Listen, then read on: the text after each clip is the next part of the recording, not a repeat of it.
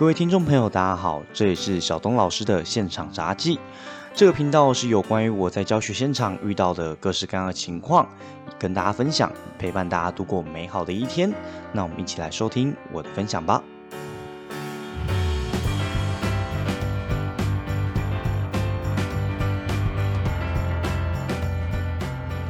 各位听众朋友，大家好，这里是小东老师的现场杂技，我是小东老师。那么今天应该说这几天啦，其实看到一则我觉得跟科技有相关的非常重要新闻，就是我们的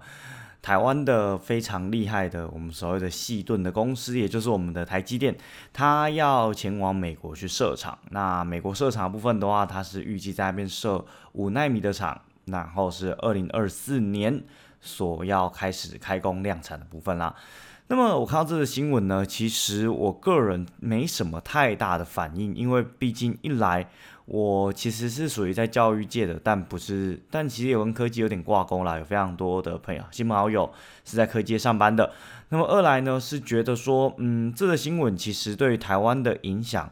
可能没有想象中那么大，但是我后来发现，哎，好像不大对。新闻媒体开始出现各家分析师啊，都说哇，台积电这样会做成造成我们台湾的国安问题呀。然后我们的三 Q 议员陈陈波也跳出来跟大家说，这个东西可能会有国安的问题。那个日本的财财经新闻他也说，这个台湾会造成很严重的国安问题。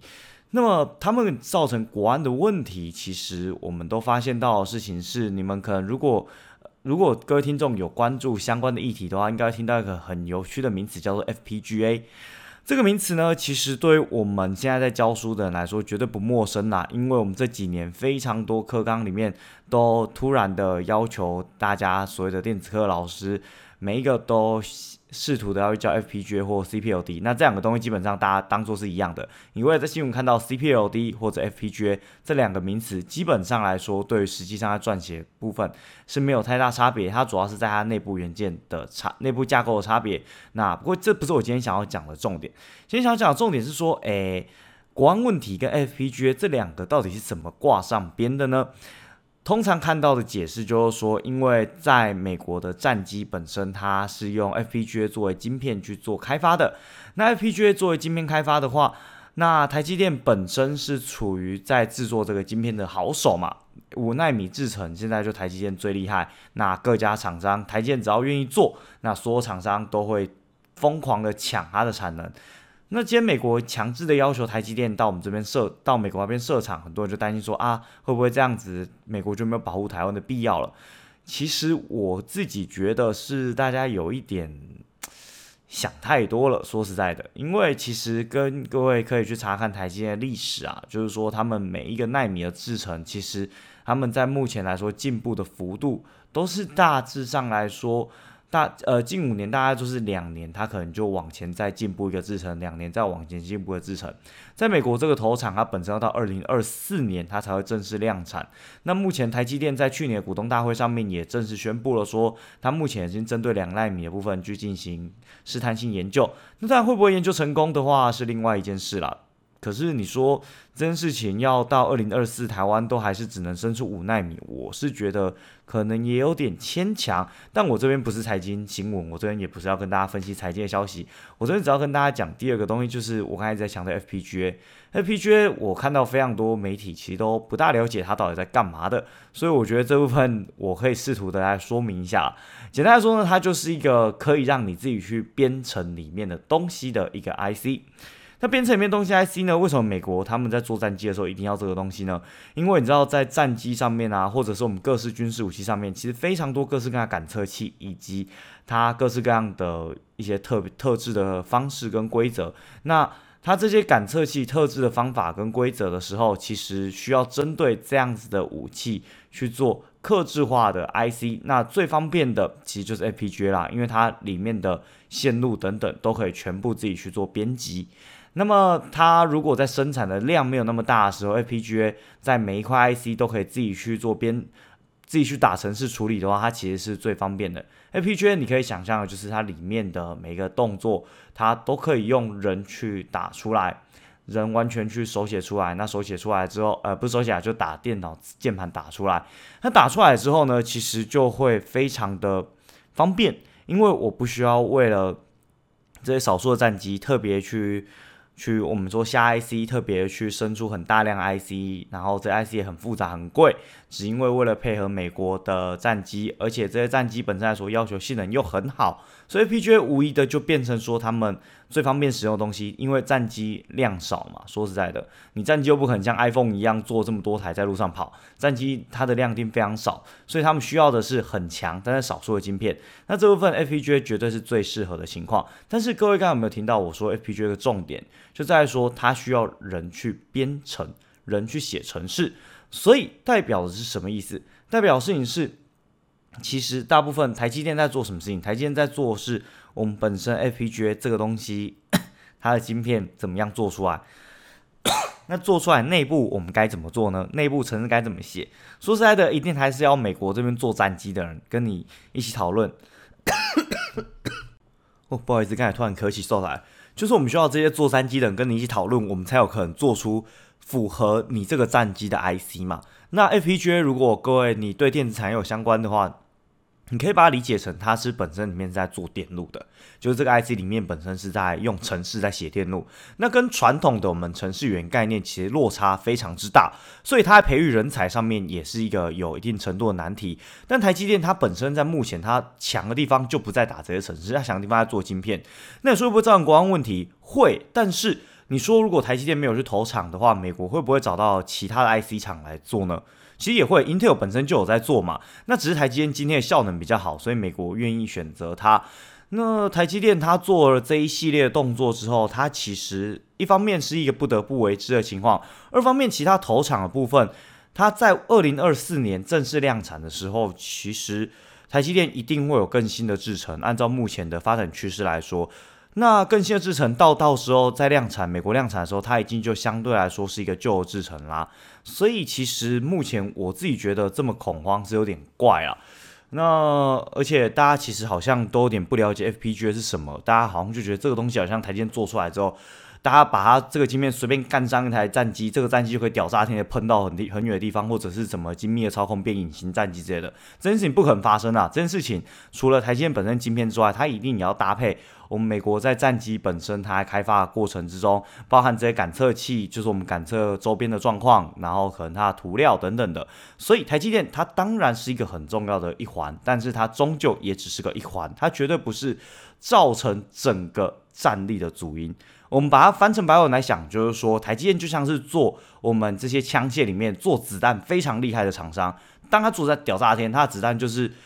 非常硬，而且打射程非常远，然后燃料整个整个效系数非常好，打出去整个开花也开得非常漂亮，那杀伤力也很高。但是它就是做子弹的，它没有这些枪炮本身去打出它的话，它本身的存在其实是没有太大的效用的。但是你说有没有可能危及到国安问题呢？有，但我个人觉得机会非常之低啦，非常之低。因为说实在的，其实就像我说的嘛，美国如果不要台积电，他可不可以选择 Intel？也可以啊。他其实只要灌更多钱进去 Intel，如果他真的一个不爽的话，台积电真的不要，那他也不想要三星的话，那他就真的大力的钱砸进去 Intel，拼死拼活要 Intel 拉上他的技术，有没有可能？不要说超越台积电，有没有可能至少追平？当然有可能嘛。今天台湾的部分是因为台湾在科技术上面基本上是点一个非常偏颇的状况，也就是台湾投入了非常大量的人才在科技人才，所以它一方面促成了我们台湾有所谓台积电这种台湾之光，但二方面呢，其实我们也非常在产业上非常偏颇这样台湾之光，所以。今天讲了这么多，其实不是要再跟大家做产业分析，今天还是一样要聊回来教育。我会发现到的是，其实目前来说，非常多的家长，他把小孩子丢在学校，他都是怎么丢的？例如就像是看到，哎，台积电这个新闻说，哇塞，哎，PGA 好球哦，好像台积电作为 PGA，然后整个台湾就是靠这个东西火了。那台湾其实大家都知道最喜欢一窝蜂嘛，家长在对孩子的教育也是一样，通常喜欢一窝蜂，所以会全部把这些小孩。很多家长觉得自己小孩，他希望他这这小未来发展好一点，就会把他全部塞来电机电子群，塞电机电子群没有问题。那其实台湾也非常偏重电机电子群嘛。那的确，我要明坦白说，在电机电子群，你要找到一个相对不错的工作，是一个比较容易的部分。但是丢过来之后，通常台湾的家长会变成怎样？像他假设今天他看到 FPGA，我相信在下学年的时候开始，很多家长就会跑来学校问说啊，你们学校有没有教 FPGA 啊？啊，你们学校有没有就是台积电那个那个东西你们没有教啊？一定会有这样跑来这样问，为什么？因为家长对于这个行业理解就是，哎，好像这个东西很赚钱，那你就来赚吧。这种感觉就像是我们都知道，我们在读大学的时候，像很多大学在读微积分很难，那个时候我们就会说啊，以后我一定要让我自己小孩幼稚园的时候读微积分，妈读出来之后国小要读公数，这样他到高中的时候整个就屌炸天了。但实际上来说，我们知道这件事情，那时候嘴炮归嘴炮，但可不可能？不可能，因为我们了解在读到微积分中间的过程经过哪一些。我们中间过程其实经过了我们在国小、国中、高中基本的数学运算、基本的我们四则运算或者三角函数这些等等培训，然后学到了极限，然后在高中高三的时候有一些积分跟微分基本了解，到大学之后我们才开始学微积分。所以在前面抽掉任何一阶段往下面一起跳，这都是一个非常困难的事情。但是在把因为在高职在教的东西，整个在店群里面教的东西，其实非常非常多家长根本不就不了解这一群在干嘛，所以他就会下意识的觉得把小孩子丢在这边，然后如果这间学校有稍微扯到一点边的话，他就觉得哇，这学校好棒棒，我以后小孩出来一定是科技新贵，好，那就这间学校进去了。那现在导致最尴尬的结果就是。我们看到是非常多学校啊，都说自己有在教 FPGA，有在教 CPLD，然后可能有在教一些什么物联网啊，然后或者是一些什么机器人呐，哇！现在各个科技上面你听到的名词，现在所有高职都在教，仿佛我们现在念完高职之后，人人都变成科技顶尖好手一样。什么像我们现在什么人工智慧啊，什么什么呃人工智慧机械学习啊，什么一些什么。像什么变影像辨识啊，或者是一些很听起来很潮的物联网的东西，像我刚才说物联网嘛，或者像我说这种 FPGA，这个出现新的名词之后，下学期一定非常多学校开这个课程，这些名词出现非常潮，那每间学校都开，好像家长就把学生丢到这边，学生就可以活得很好，然后未来就变科技新贵，那事实上是不是这样？我讲这么多绝对不是嘛。事实上来说，我刚才前面有跟各位说明的是，FPGA 这东西其实它非常麻烦。它麻烦的地方在哪里？它麻烦的地方，它就是从一个最基本的电路的概念开始去构筑我们一颗一颗 IC 之间它要怎么运作的情况。所以说，在 FPGA 这样子打程式的情况的话，它首先你不用先，你先不用理它内部架构怎么打，但是你要知道的是，它首先至少要理解电路的概念嘛。理解完电路的概念之后，它还要理解基本程式的概念。理解完基本程式概念之后，它要把这两个结合在一起，然后开始打。我就这么说，高职情况在呃，我接触到的高职学生，或者是我遇到高职学生，真的能做到这样能力的人，一届一个搞不好都没有。实际上来说，就是高职大家电路的部分，其实对他们来说课业量很大。那城市的部分对他们来说量也很大。当然，如果你说今天是非常顶尖的高职生，例如说台中高工或者是一些大安高工很强的学校，那当然没有问题。但是现在最麻烦的就是在于说，非常多学校都不是这样顶尖，但是每一个一个课米开出来都屌跟什么一样，好像是真高职他就一定能够。完美的把你的小孩变成科技新贵，但是通常我们遇到的结论就是期待跟结果会有非常大的落差。其实这就是我今天最想要跟大家聊的主题啦，就是我们其实台湾现在一窝蜂的情况，导致着每一个家长他其实在选帮孩子选科系的时候，也都是一窝蜂的形态去进行选择。那一窝蜂的形态选择没有，其实问题不大，问题大从来都是。因为一窝蜂的关系，导致着今天的学校也跟着畸形化自己的教育。就像我刚才说的，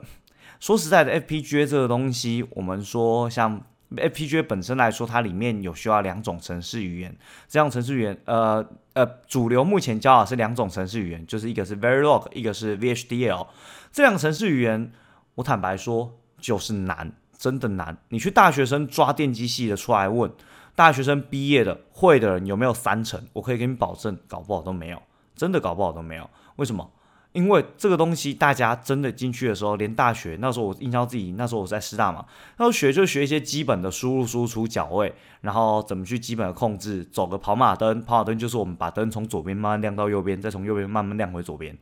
那你这样动作，你要做战斗机，你战斗机是要把你的灯从左边亮到右边，在右边亮到左边吗？当然不可能嘛。所以就变成说，我们现在学的东西，好像每一个在课名上面看起来都非常的秋，但是结果培训出来的人才都是一个又一个不能用的情况。这也就是目前来说，我个人认为，在以我们这一科来说，造成最严重的学用落差问题。简单来说，就是我们的消费者，也就是家长们期望太高，但是他从来忽略掉的是。他们本身的在这个学习阶段的学生，他所需要学的能力到底在哪里？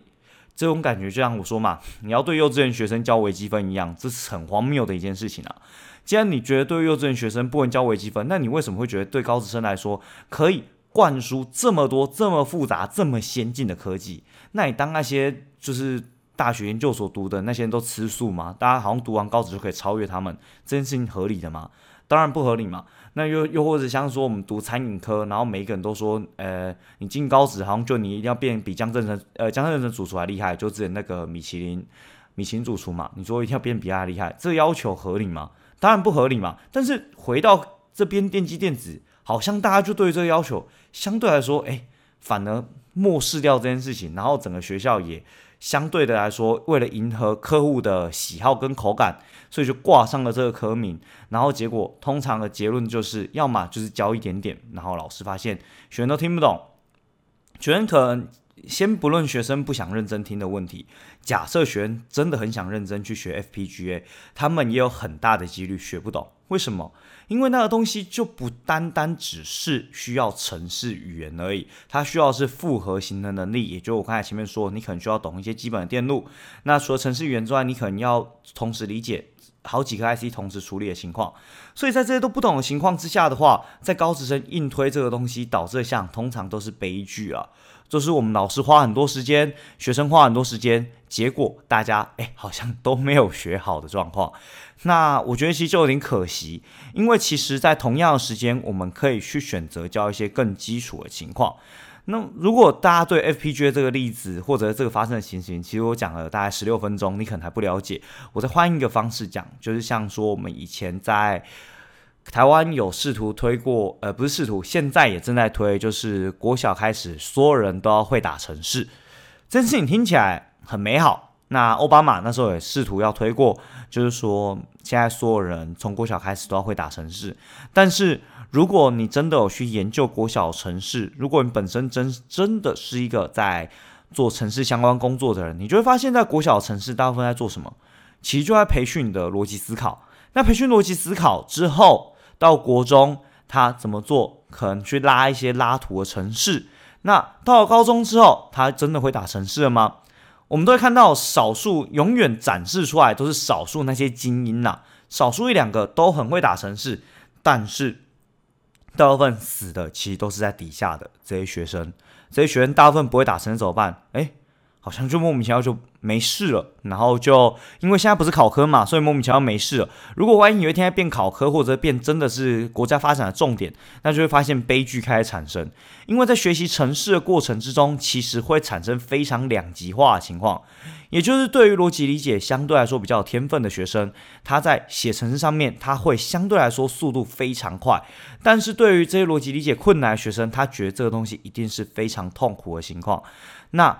这件事情它变成说跟英文一样普遍的推导出去的时候，会导致着非常严重的后果，就是其实我们会把非常多对城市没有兴趣的人去灌出城市的逻辑思维，而城市的逻辑思维这部分有没有问题呢？问题非常之大，因为城市的逻辑思维跟人脑的逻辑思维根本就是两件事情。写程式的人非常喜欢说：“哎，我们城市打城市的理工人就是很有逻辑、很理性。”我只能说在讲屁话。为什么说讲屁话？因为在理工的思考来说，它就是城市概念就一行一行读下来，根据什么判断是决定什么样的输出。例如说，我今天就会判断说，我现在肚子饿了，所以我要去吃便当；我今天肚子不饿，所以我要去吃零食。这样的判断情况。但是人的逻辑什么概念？人的逻辑概念是说，我今天因为你有怎样的反应，所以我可能有几个选项，例如说安慰你。去照顾你，或者是去跟你对峙，或者是跟你吵架、纷争、冷静。那在人际关系上面的处理，跟城市的处理绝对是完全不同的。举一个最简单的例子，就是人际关系的处理的话，我们不会一行一行处理下来，我们不会先处理完肚子饿问题，再来处理女朋友生气的问题。我们可能会同时处理这两个，我们甚至可能会先优先处理女朋友生气的问题。为什么？因为在人的状况，我们是同时接收到非常多的讯号的，我们必须要先经由人际关系的判别去决定今天到底哪一个适合，哪一个不适合，然后我们再去进行我们优先次序的排序。但城市的概念是什么？城市概念就是一行一行理性的想下来，所以通常理工男在本身，如果你跟人家沟通是用城市的概念去沟通，啊，你稳死了，相信我，你稳死了。为什么？因为非常多人根本就不觉得你是在做逻辑思考，很多人就觉得你只是木呃那个叫什么？很多人就觉得你只是书呆子，你本身来说就是一个木头。那讲什么就是一个一个基本的回应，你又不是 CPU，给你一个讯号，你就要给我个反应，这样不是很奇怪吗？所以其实我们会注意到的事情是在这些培训的过程之中啊。就像我刚才回到刚才一开始讲嘛，一开始我会讲这一段，其实就会讲说程序员培训。那程序员培训好不好？我个人觉得是好的，但是太多人觉得程序员这个东西应该是大家都要会。那我只能说，在这种偏颇的情况之下，绝对会导致着。